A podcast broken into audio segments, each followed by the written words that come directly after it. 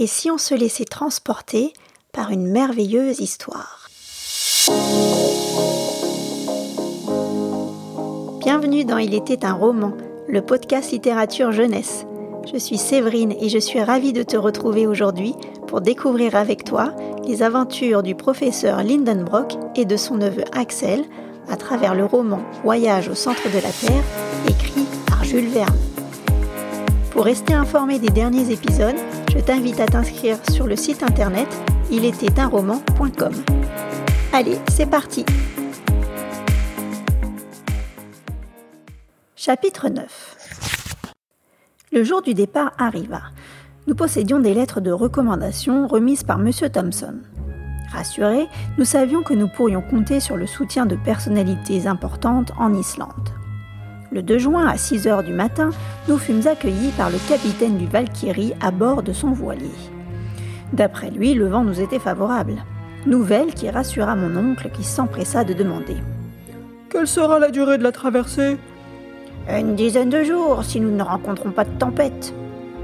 Le soir, déjà, nous nous approchâmes de la Norvège pour deux jours plus tard atteindre les côtes d'Écosse. La traversée se déroula sans incident majeur et je supportais assez bien le voyage.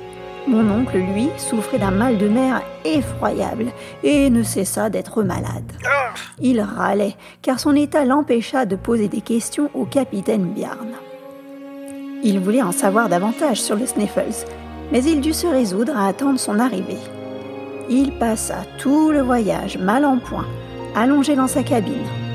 Il faut l'avouer, il méritait un peu son mauvais sort. Notre périple se poursuivit dans de bonnes conditions et nous eûmes même la chance de naviguer au milieu des baleines et des requins. Deux jours plus tard, notre bateau jeta l'ancre à Reykjavik et le professeur sortit enfin de sa cabine, un peu pâle, mais tellement heureux d'être arrivé à bon port. Avant de quitter le navire, il m'entraîna à l'avant du pont et du doigt me désigna une haute montagne à deux pointes couverte de neiges éternelles. Il s'écria C'est le Sniffles, Axel Le Sniffles Puis, son doigt collé sur la bouche, il me mima le geste du silence absolu. Une fois sur la terre ferme, nous fûmes bon usage de nos lettres de recommandation mon oncle reçut un excellent accueil de la part du gouverneur de l'île et du maire. Monsieur Fredrickson, professeur de sciences naturelles à l'école de Reykjavik, nous fut présenté. En plus de nous héberger chaleureusement dans sa maison, cette rencontre s'avéra fort précieuse. Mon oncle me dit Tu vois, Axel, tout se déroule parfaitement. Le plus difficile est fait. Comment ça, le plus difficile est fait? Eh bien, nous n'avons plus qu'à descendre. C'est comme ça que vous voyez les choses. Vous avez peut-être raison, mais après être descendu, il faudra tout de même remonter. Oh, cela ne m'inquiète guère. Bon, allez, il n'y a pas de temps à perdre. Je vais me rendre à la bibliothèque. Qui sait, peut-être y trouverai-je un manuscrit de Saknussemm. Très bien, comme vous voulez. Pendant ce temps, j'irai visiter la ville. Cela ne vous tenterait pas? Pas vraiment, non. Ce qui m'intéresse en Islande se situe en dessous des terres, pas au-dessus. Je sortis et je marchai au hasard. Il m'était impossible de me perdre car Reykjavik était composé de seulement deux rues. La ville s'étendait entre deux collines. D'un côté, une immense coulée de lave descendait jusqu'à la mer, de l'autre, une vaste baie dont l'extrémité était habitée par l'énorme glacier du Sneffels. La tristesse du paysage me frappait. Pour ainsi dire, on ne voyait quasiment pas d'arbres ni de végétation, et partout on observait la présence des roches volcaniques et de leurs arrêts de vivre. Je croisais des marchands demeurant dans des cabanes de bois et je rencontrais peu d'habitants, surtout des hommes robustes attelés à sécher et saler les morues. Les femmes au physique agréable affichaient un air triste. Ma promenade toucha à sa fin. À mon retour, je m'aperçus que mon oncle se trouvait déjà à la maison en pleine discussion avec notre hôte, Monsieur Friedrichson.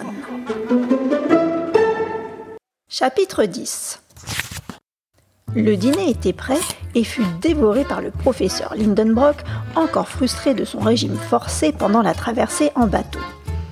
Des discussions sur des sujets scientifiques s'ensuivirent dans pas moins de trois langues différentes l'islandais que mon oncle entremêla d'allemand, et M. Fredrickson y ajouta le latin, mélange idéal qui me permit de les comprendre. Pour ne rien dévoiler de nos projets secrets, mon oncle restait discret. À chaque phrase prononcée, à l'aide de ses yeux et de son regard ferme, il me recommandait un silence absolu. Monsieur Fredrickson prit des nouvelles des recherches de mon oncle à la bibliothèque. Votre bibliothèque Les collections ne sont pas complètes et les rayons presque vides. Laissez-moi vous expliquer. Nous possédons 8000 volumes. Beaucoup sont précieux et rares, d'autres sont des ouvrages en vieille langue scandinave, et chaque année nous recevons les dernières nouveautés. Eh bien alors, où se cachent donc tous ces ouvrages? Voyez-vous, monsieur Lindenbrock, nos livres courent le pays, car dans notre vieille île de glace, nous avons tous le goût de la lecture et nous aimons apprendre.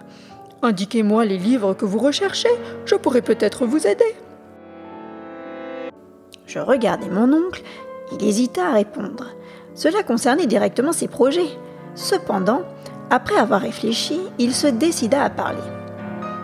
Je me demandais si, parmi les ouvrages anciens, vous possédiez ceux d'Arné Saknussemm.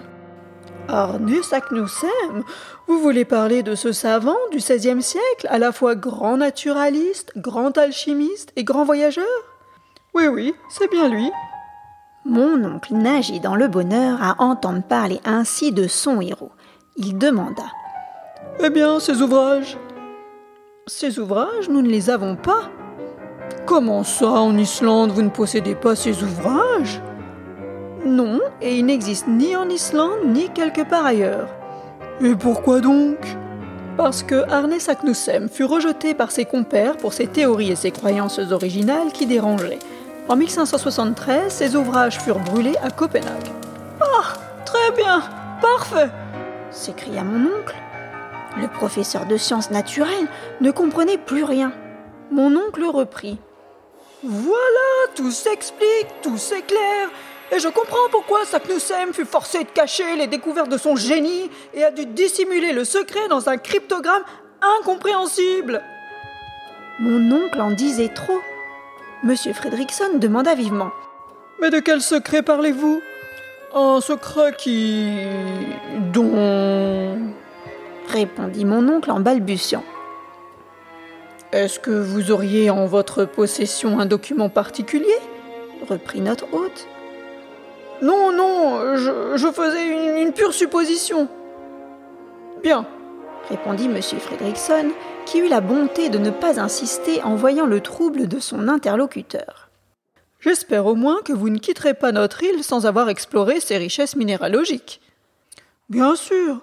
Cependant, j'imagine que beaucoup de savants sont déjà passés par ici avant moi.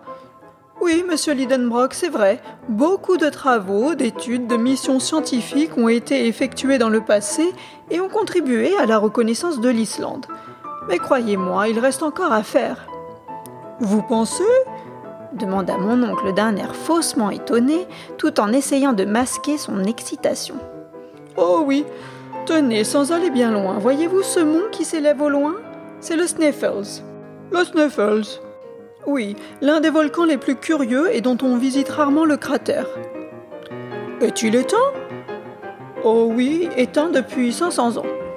Mon oncle se croisait frénétiquement les jambes pour se retenir de sauter en l'air. Rusé, il répondit. Eh bien, vous, me donnez envie de commencer mes études géologiques par ce Céphel. Euh, Fessel Comment dites-vous exactement?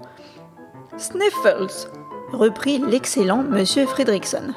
Eh bien, c'est décidé, nous essaierons de gravir ce Sniffles, et pourquoi pas même étudier son cratère Je vous aurais accompagné avec plaisir. Malheureusement, mes activités ne me permettent pas de m'absenter. Oh non, oh non, nous ne voulons déranger personne, monsieur Fredrickson. Nous aurions tellement apprécié la présence d'un savant tel que vous, bien sûr, mais je comprends fort bien les obligations de votre métier. En tout cas, j'approuve votre choix. Vous ferez de multiples observations sur ce volcan. Mais comment allez-vous gagner la presqu'île de Sniffles Par la mer, en traversant la baie. C'est la route la plus rapide.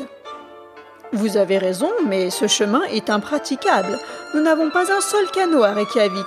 Vous devrez vous y rendre par la route en suivant la côte.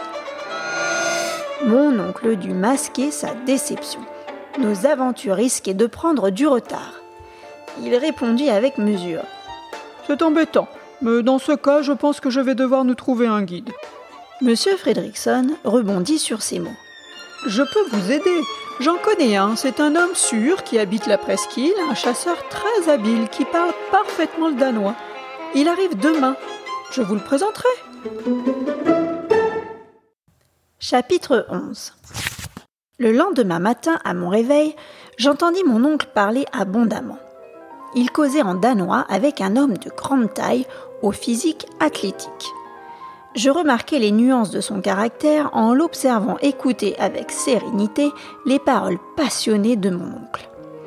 Les cheveux longs, roux, tombant sur ses épaules, sa tête très grosse et assez naïve, ses mouvements souples et doux révélaient un homme intelligent, d'un tempérament calme, qui ne se laissait pas facilement troubler. Il demeurait, les bras croisés, immobile, au milieu des gestes multiples et agités de mon oncle.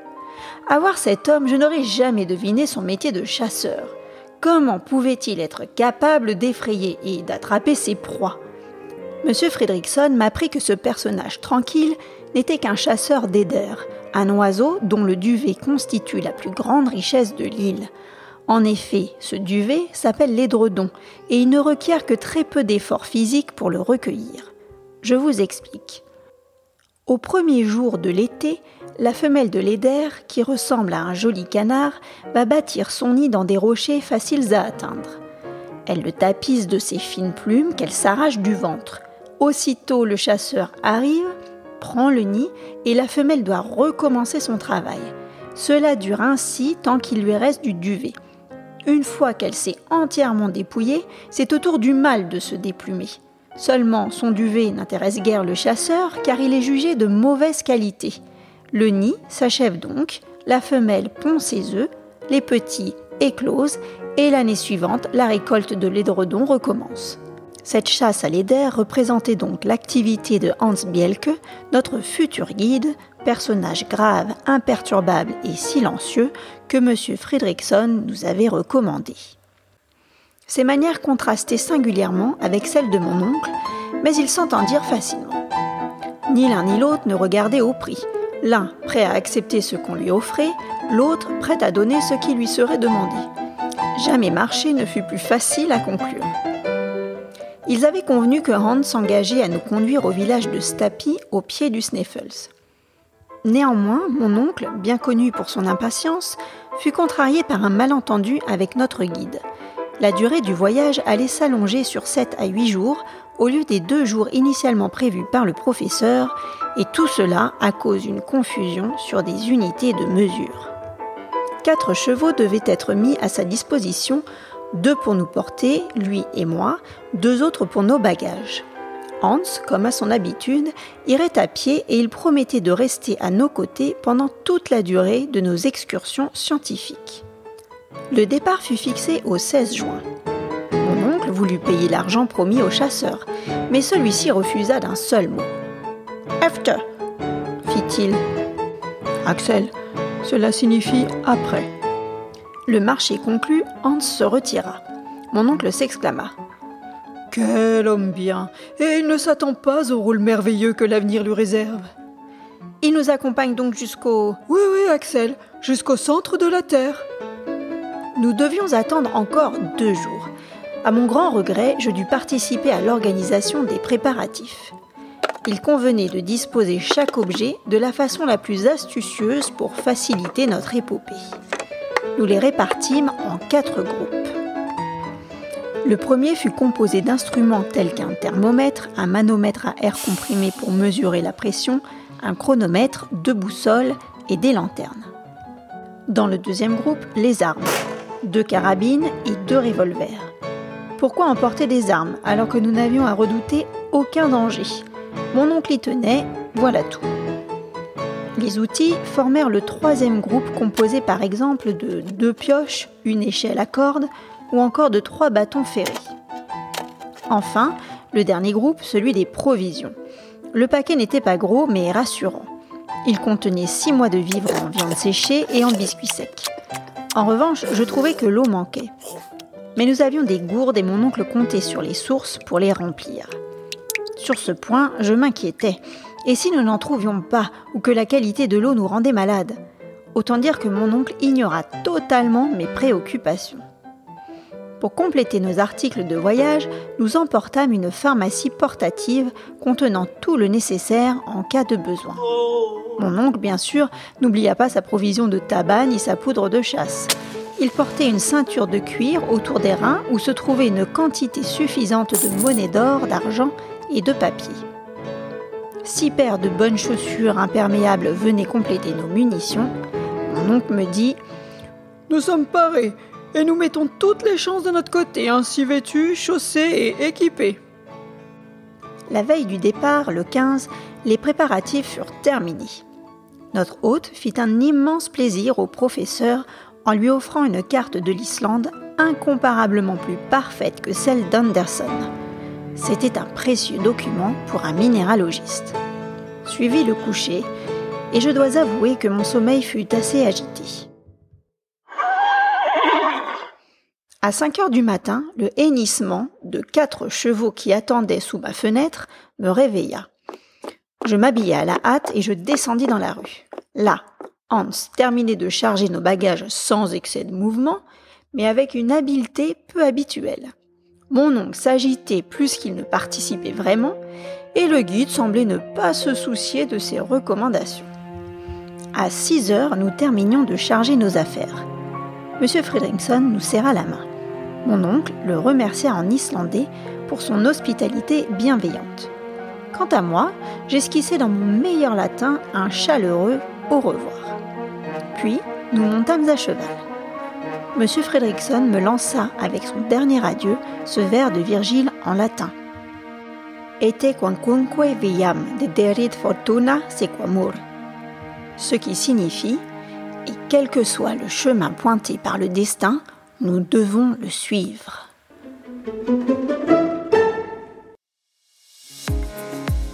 Et c'est la fin de l'histoire pour aujourd'hui. Je t'invite à revenir et à écouter très vite la suite des aventures du professeur Lindenbrock et d'Axel. Et si toi aussi tu aimes les podcasts d'Il était un roman, merci de me laisser 5 petites étoiles sur ton application podcast et viens t'inscrire sur le site internet ilétaitunroman.com. Merci pour ton écoute et à très vite